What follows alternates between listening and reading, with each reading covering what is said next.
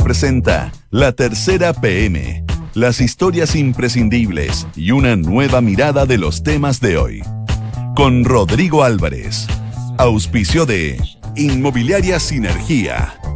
La Tercera PM, en Duna, sonidos de tu mundo. Son las 2 de la tarde en punto. Muchas gracias por estar en nuestra sintonía. Estamos comenzando esta nueva edición de la tercera APM acá en la 89.7 con una jornada parcialmente nublada acá en Santiago.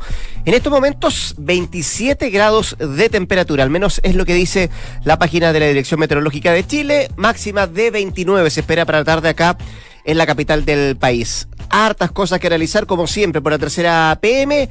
Ya le vamos a contar algunos títulos, pero por lo pronto vamos a adentrarnos en, algo que se anunció con bombos y platillos la semana pasada, pero parece que ha cambiado el rumbo, como tantas cosas en estos últimos días, eh, que tiene que ver con los diálogos ciudadanos, que se había anunciado el fin de semana anterior, que se supone que la vocería y quien iba a estar atrás de este armado era el ministro de Desarrollo Social, el ministro Sichel, y, y que esto iba a tener además un plazo de cerca de 90 días. Pero han salido voces, eh, algunas críticas, algunas cuestiones y otras que dicen que efectivamente esto parece que nació muerto. Le escucha la frase a algún alcalde.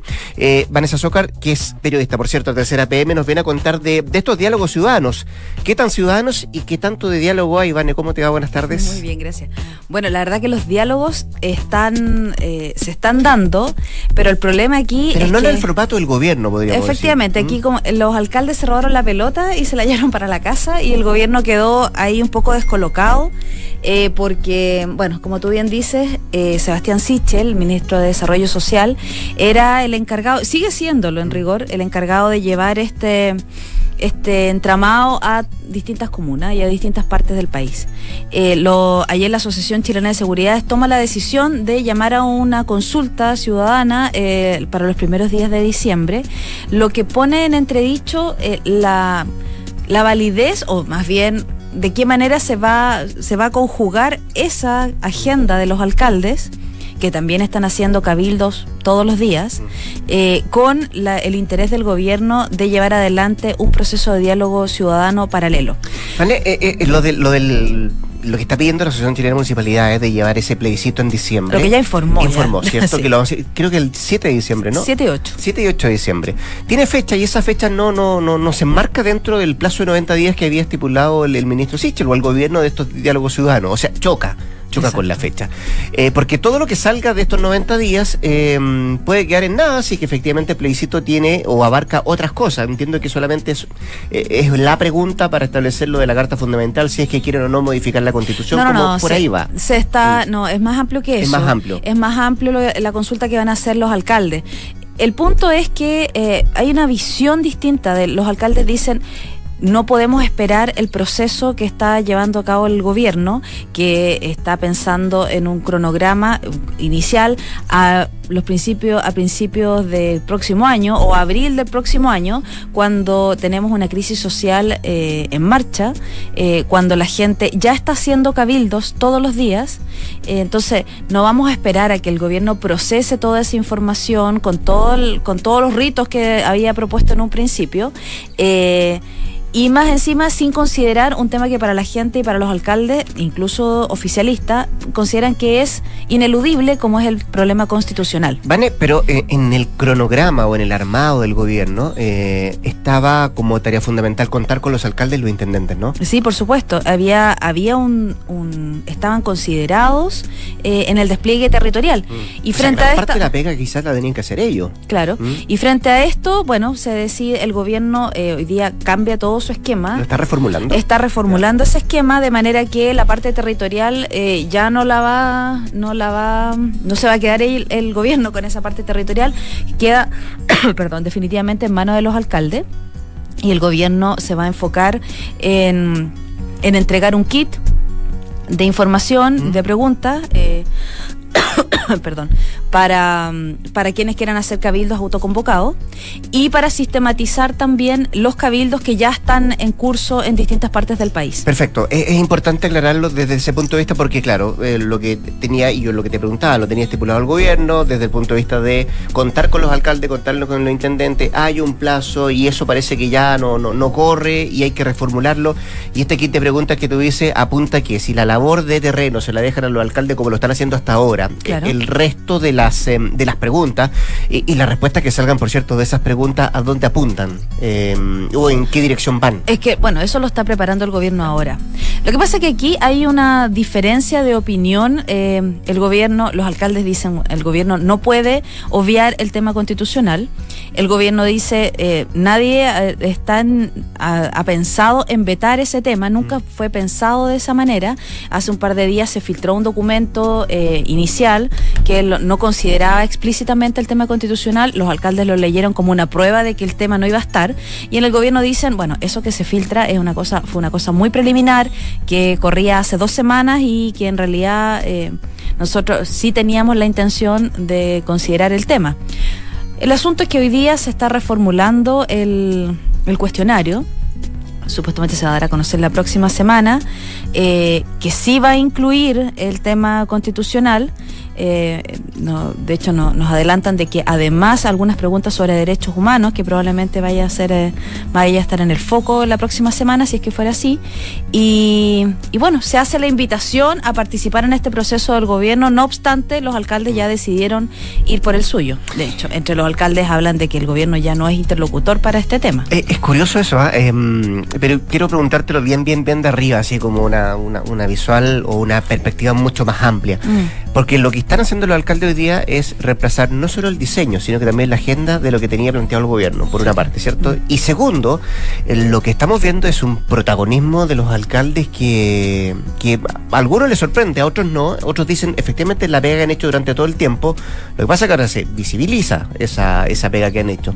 Pero hay otros que sí toman un protagonismo que va, que va más allá incluso del, del mismo municipio que tienen, ¿no? Eh, ¿Se puede malinterpretar ese protagonismo de los alcaldes o está bien? Eh, ¿Qué es lo que dice la opinión pública de esto? Eh, porque, claro, de alguna u otra forma uno dice, bueno, ellos están haciendo la pega, la están haciendo primero que el gobierno, están cambiando la agenda, están poniendo fechas, están haciendo plebiscito y da la impresión de que el gobierno está o, llegando tarde. Eso dicen ellos, que el ¿Ah? gobierno llega tarde y llega tarde y mal. Es un proceso que ya está en curso. Es que eso quería preguntarte. O llega tarde o, o, no está teniendo la colaboración que, se, que necesita.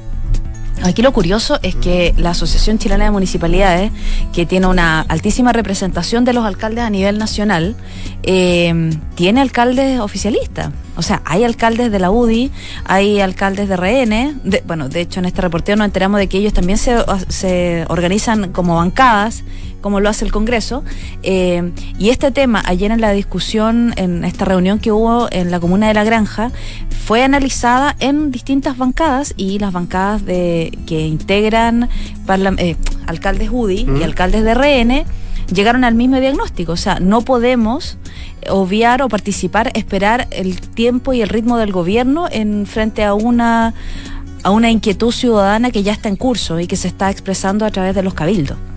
Entonces ellos llegan a esta conclusión. Ahora, efectivamente, hoy día también ahí eh, se podría leer como una, una decisión bien estratégica, porque mm. pensamos que el gobierno, la baja de aprobación ciudadana en estos 22 días ya de movilización ha sido brutal y probablemente no sea el mejor de los negocios aparecer muy cerca al gobierno en este minuto.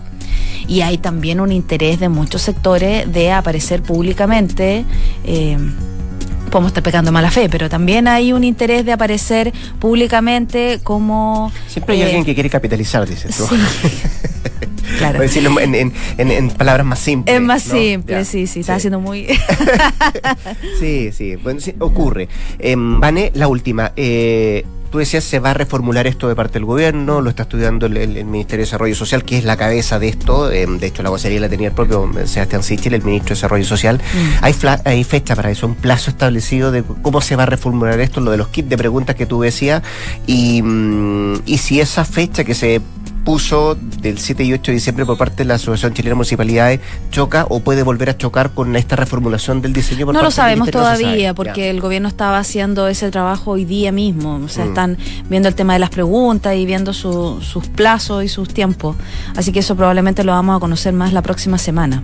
Por lo pronto, bueno, el gobierno va a tener que, me imagino, que tener un diálogo nuevamente con los alcaldes para fijar una forma de proceder y hacer también coincidir. Eh, o en el fondo para no toparse entre los dos procesos.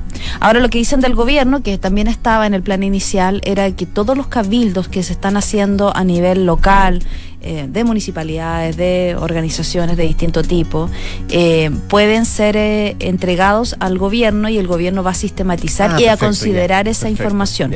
Eso va a estar en la página del gobierno, se va a preparar para, se va a habilitar para que esa información pueda ser entregada al gobierno de manera expedita y el gobierno también se compromete a tomar en cuenta esos diálogos. Muy bien, Vanessa Zócar, periodista de la tercera PM, muchas gracias por estar acá nuevamente y que descanse el fin de. Muchas gracias muy bien. Dos de la tarde con 11 minutos. En Duna, escuchas la tercera PM con Rodrigo Álvarez. Llevamos 21 días de crisis eh, social en nuestro país y hay cosas que se han ido generando, como por ejemplo lo de los diálogos ciudadanos que conversábamos recién con, con, Vanessa, pero también hay otras cosas que afectan eh, y que tienen, eh, o otras cosas que han sido afectadas y han tenido efectos a propósito de esta, esta crisis social. Hechos como por ejemplo el Metro de Santiago, que ha sido uno de los más afectados y, que esa afectación al metro afecta también a la misma ciudadanía, ha ido generando problemas. Y hemos sabido de varias aristas respecto a lo que se ha investigado en el tema del metro. Uno tiene que ser con las personas que han sido detenidas. Hoy día el mismo subsecretario del Interior, Rodrigo Villa, daba cuenta de algunos de ellos. También de las eh, imágenes que se están estudiando por parte de la Fiscalía. Y hoy día, además, la tercera PM em, trae como uno de sus titulares que los otros ataques que dañaron al metro tras la quema de las estaciones. Y don Sebastián Laverín, que es periodista de la unidad de investigación de la tercera, está junto a nosotros para contarnos de esos otros ataques que también dañaron al, eh, tren eh, subterráneo. ¿Qué tal, sea? ¿Cómo te va? Buenas tardes. Hola, Rodrigo. Buenas tardes. Muchas gracias por estar acá. Em, a ver, ¿de qué estamos hablando? ¿De qué otros ataques que se dieron en paralelo eh, ocurrieron los mismos días? ¿Ocurrió antes, después? Detállanos un poco de, esta, de este proceso de investigación que hicieron ustedes. Claro, el foco siempre estuvo puesto en estas investigaciones por la quema del metro, pero también en paralelo, después de que el metro estaba dañado, estas estaciones que fueron incendiadas, comenzaron a ocurrir otros hechos que también afectaban al metro, principalmente em, turbas que ingresaban una vez que las estaciones ya estaban eh, dañadas propiamente tal, levantaban objetos, rayaban metros, rayaban las estaciones, empezaban a generar otro tipo de daños paralelos al tren subterráneo.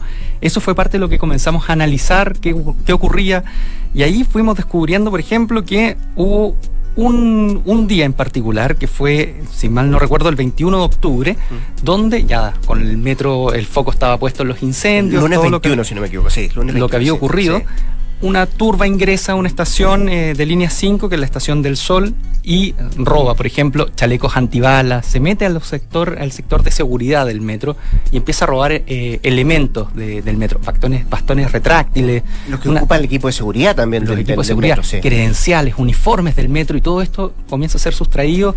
Otros grupos, eh, aprovechando también que el foco estaba puesto en resguardo de otras estaciones más importantes, Faquedano, en línea 4, estaciones que estaban vacías, o estaban derechamente cerradas, ingresaban al metro a ser rayados.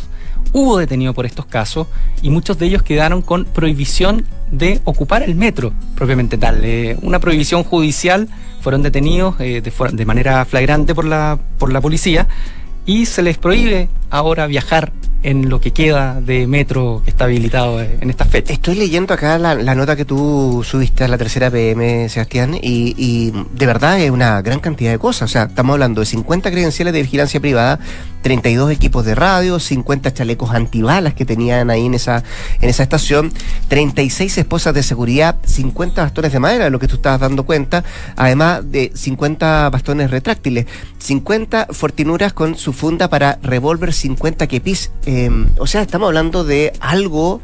Em, a ver, eh, muy técnico además, ¿cierto? Que se utiliza para la seguridad de, que te trabajan ahí en el metro, pero eh, esta gente está dateada.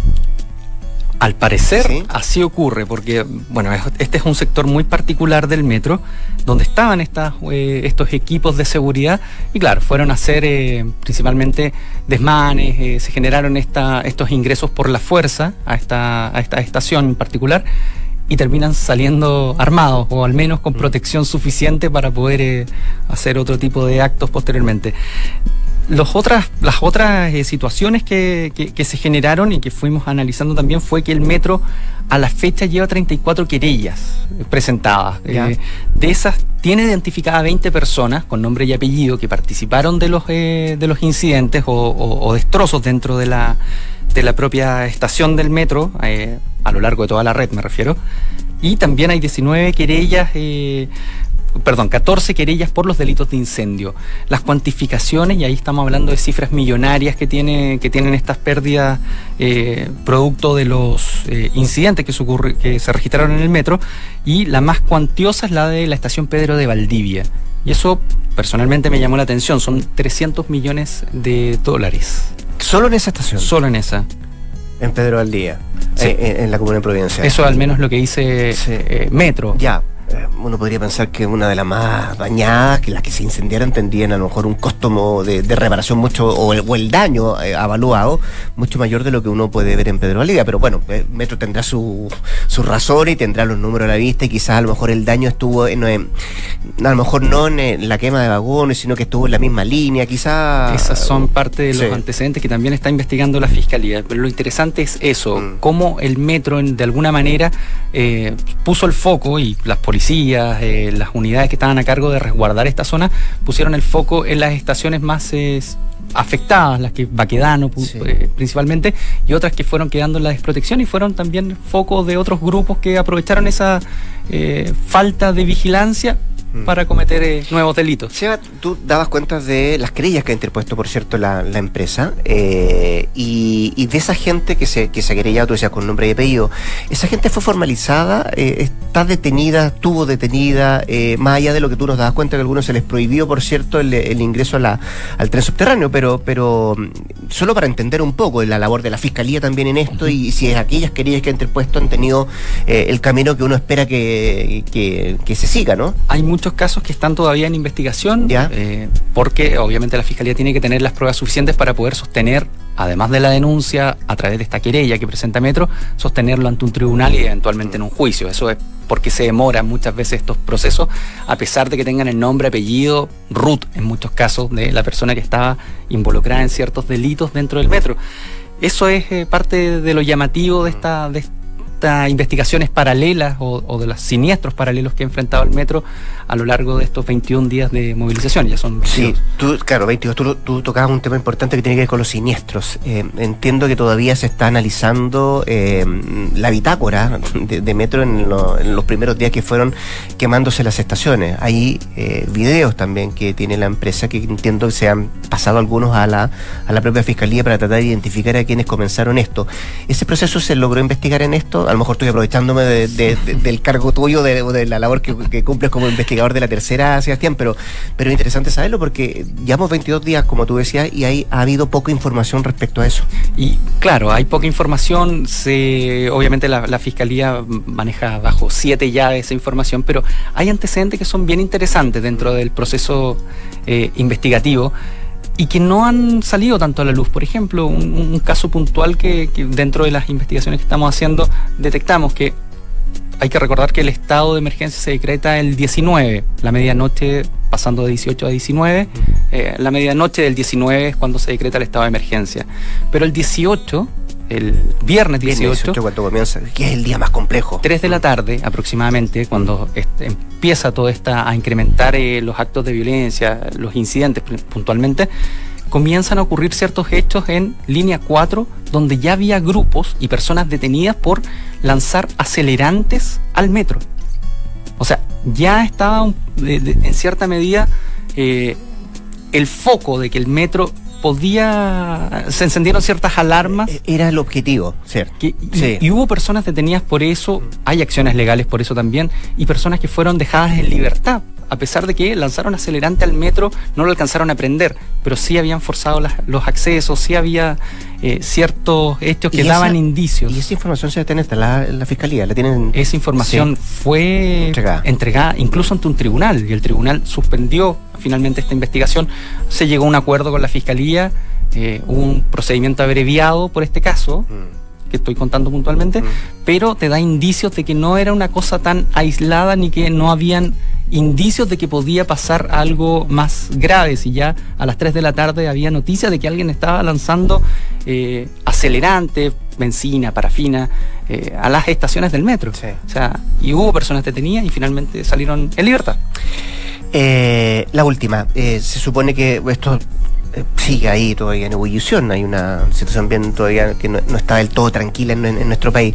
¿Cuáles son las medidas que está adoptando Metro, que ha adoptado ya para, para de alguna forma evitar que ocurran este tipo de incidentes o nuevos incidentes similares, parecidos a los que vimos en los primeros días de que comenzó este, esta, esta crisis social?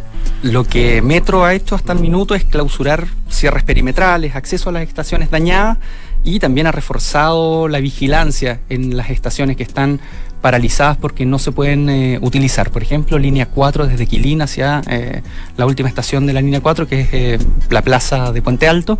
Son sectores que están con reforzamiento y también están coordinados con carabineros justamente para poder, en caso de que detecten gente que está ingresando nuevamente o intentando generar nuevos daños en las estaciones, poder anticiparse a nuevos hechos, incendios, quemas o saqueos como como se vivieron en las últimas semanas. Entiendo que hoy día veía un canal de televisión Mega, si no me equivoco, que tenía la imagen exclusiva de la estación Trinidad, eh, que parece que no se, no se había podido ingresar, eh, y la imagen es bien dantesca, el daño es bien bien grave el que se generó en esa estación de la línea 4.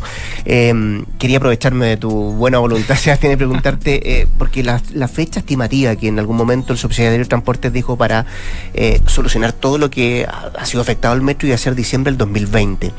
Eh, por lo que tú pudiste ver, lo que tú has podido investigar, da la impresión de que esto va para largo, ¿no? Sí, principalmente con las personas que hemos conversado dentro del reporteo que tenemos, es que el daño más allá de lo estético, de que se vea muy fea la estación dañada y quemada, son las vías, la parte eléctrica, que es muy compleja de reparar y toma mucho tiempo, principalmente por los estándares de seguridad que tiene que cumplir y que son trenes que, funcionan eh, principalmente porque la quema, el daño que se generó a las vías, al, sistema eléctrico fue muy importante.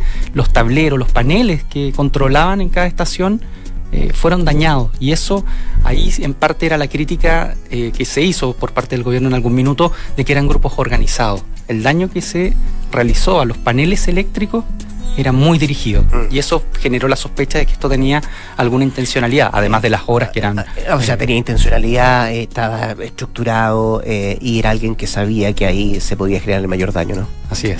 Don Sebastián Ladrín, que es periodista de la unidad de investigación de la tercera, estuvo acá hoy día con la tercera PM. Gracias, sea que esté muy bien. ¿eh? Buenas tardes. Dos de la tarde con 22 minutos.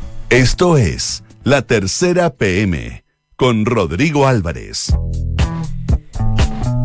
Seguimos analizando temas de la tercera PM y, por cierto también los efectos que, ha significado esta, esta situación social que está afectando a nuestro país. Ayer dábamos cuenta eh, y nos aprovechamos de la gente espectáculos para, para hablar de, la situación de la Teletón. Veníamos hablando ya de que era muy probable que esto se postergara para, para el primer semestre, bueno, y nada más así fue. Eh, se cambia la fecha del 29 y 30 de noviembre para el 2 eh, y 3 de abril. pero también esto ha tenido efectos en diferentes otras cosas, incluso en los canales de televisión. Y, me cuelgo la Teletón por lo mismo, porque de alguna forma eh, el hecho de que eh, se haya postergado la Teletón tenía que ver además con un, una petición que habían hecho los propios directores ejecutivos de los canales para que mm, se postergara porque em, no están dando el ancho eh, desde el punto de vista de, cansancio de los trabajadores, porque ha sido una transmisión simultánea y, muy, muy desgastadora además para, para los canales de comunicación. pero además tiene de las otras, de las otros efectos que eh, afecta directamente, por ejemplo, por efectos de publicidad, los canales no la están pasando bien, la mayoría de los medios de comunicación, pero también eh, hay algunas rencillas que se están dando en algunos, en algunos canales y otros vetos, dicen algunos, respecto a eso. Está Patricia Reyes, que es periodista espectáculo de la tercera con nosotros, para, para hablarnos justamente de eso, cómo, cómo ha repercutido esto en, en los canales y básicamente también en los marinales, que son los programas que tienen más mayor de horas al aire. ¿Cómo estás? Buenas tardes, gracias por estar acá. Muy bien, gracias.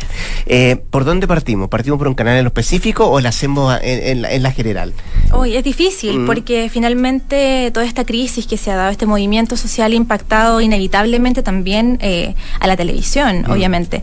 Y bueno, como lo que decimos también ahora en la tercera PM es que uno de los más afectados, como decías tú, son los matinales, sobre todo porque eh, son finalmente hoy día los programas más importantes de cada uno de los canales. O sea, no hay rostro televisivo que se jacte de tal si no ha pasado por un matinal. Hoy día es ahí donde están. Son las producciones más costosas también, en, algunos de los canales, no, no en todos, pero algunos son las producciones más costosas. Hoy día, eh, de paso, por, el matinal del 13 vi eh, la despedida además de, de uno de ellos, Mauricio Jürgensen, que decide dar un paso al costado.